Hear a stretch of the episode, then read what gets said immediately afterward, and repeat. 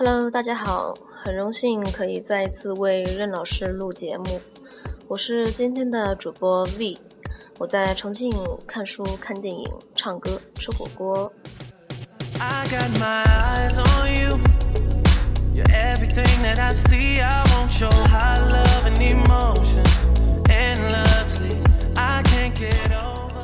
上周末，我最好的朋友怪兽先生。受重庆邮电大学街舞社的邀请，给喜爱街舞和正在学习街舞的大学生们讲了一堂关于街舞的文化课。具体内容就不细说。他讲了很多西南片区街舞发展的问题，解答了一些才接触街舞或者已经跳了好几年街舞的人的一些疑惑。街舞是一种很年轻的文化。发展空间很大，但是因为国人固有的思维很容易被局限在框架内，无法发挥。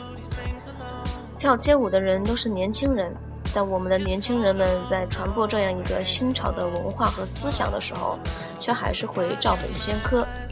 老师教什么就是什么，不思考，不创新，离了老师就不会跳舞了，或者换了一个老师学习，就认为上一个老师讲的全是错的。不光是国内，几乎整个亚洲，跳舞的模子都差不多，而且很程式化。和欧美的舞者一比较，我们跳舞就像在背书，他们跳舞才是跳舞。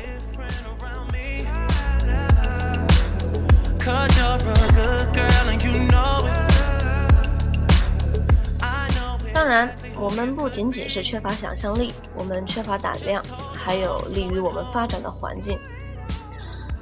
我记得我曾经在朋友圈分享了日本圈内一个跳得很好的小女孩的视频，她的实力自然是毋庸置疑，在 battle 的时候，就是斗舞的时候，曾经赢过街舞圈元老级的人物。可是有个朋友却评论说她跳得很丑。我回应他，或许是你不懂她的舞蹈，因为她的舞种确实很新，国内现在跳的人都很少。可他又说。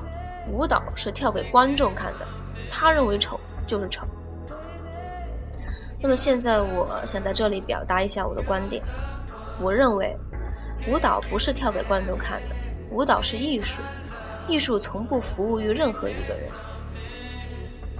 八大艺术形式有文学、音乐、舞蹈、雕塑、绘画、建筑、戏剧、电影。但其实，大部分的人不会把街舞当做艺术，而大部分的人也会忘了电影也是一门艺术。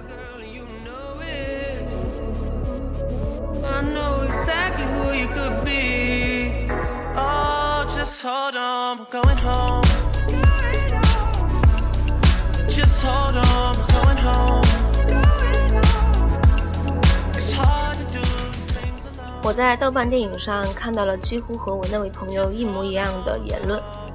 他说，电影最重要的基础是观众，脱离了观众就不能算好的电影。这位仁兄针对的是侯孝贤导演的《刺客聂隐娘》。其实这部电影我也只是下，只是看下去了一半。我对中国古典文化实在是涉猎的太少。想当初语文考试的文言文和诗词部分的分数，我是任性不要的那种。对于片中大量的文言文对白，我是感觉比看英文原版还费力。可是我却很欣赏侯孝贤导演的品味和电影功底，画面唯美，场景还原真实，人物装扮精致，剪接自有自己一套独特的风格，讲故事的方式也别具新意。虽然我没看得下去，可我不否认这是一部好电影。我不喜欢这样的题材和风格，不能代表它不好。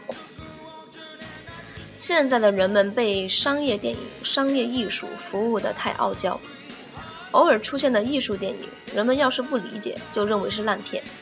把一部好的电影和真正的烂片摆在一起，是对作者的侮辱。前几天我看了一部电影，叫做《行过死荫之地》。斯科特·弗兰克导演，雷姆·尼森主演，改编自劳伦斯·布洛克1992年出版的同名犯罪小说。我在看这部电影的时候还有点迟疑，因为它的豆瓣评分只有6.3分。这个刚刚及格的分数和众多我看过的烂片是一样的。可是我抱着再烂也应该不会烂过《飓风营救三》，或者因为我对豆瓣评分多年来的鄙视，我还是看了。果然，影片无论从剪接手法、镜头运用、故事背景的搭建，整个影片的格调和氛围上来说都是上品。铃木大叔演技虽然不是影帝级别，可也自然真实。配角和反派也很到位，出彩的地方不止一点点。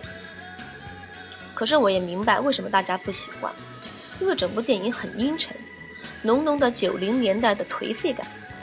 故事本身很压抑，带点变态，结局很真实，很残酷。我看到很多人的评价是，不喜欢这么压抑的，所以给低分。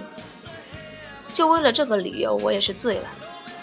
如果你今天突然被老板炒鱿鱼了，原因是他不喜欢你领带的颜色，请问你作何感想？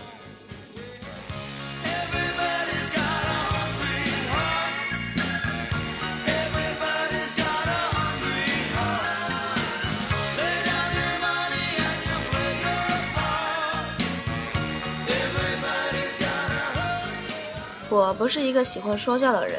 我只是太热爱艺术，那种真正的艺术，不是那种开画展画的全是奉承政府、弘扬红色革命主题的那种艺术。对于自己热爱的东西被人误解，站出来说两句还是有必要的。就像刚刚说的怪兽先生，他很乐意跟他的学生和朋友传输一些正派的想法和观点。我以前认为他很奇怪，为什么要去讲？讲了别人不一定会认同，也不一定会听。我们无法改变这个环境，做好自己的事就好。可是那天我和他一起去了大学里，看他对着席地而坐的大学生们分享他跳舞的历程和他的理解，听他给那些还很青涩的同学们传达我们对艺术的追求和热爱。我突然觉得他好伟大，是真正的伟大。他可以和我一样选择无视，可是我们的环境需要一个人站出来说点真相。或许造成不了什么巨大的影响，可是如果每个人都选择不说，就真的什么都没有了。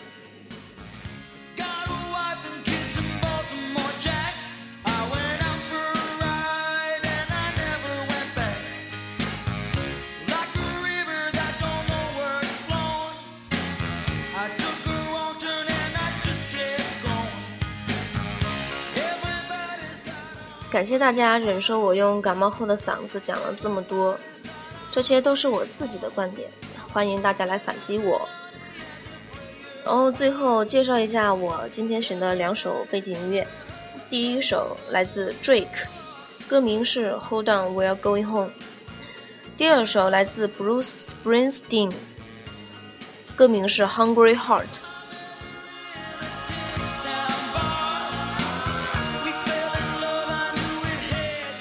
再次感谢任老师邀请我来给他主播，祝大家愉快，再见。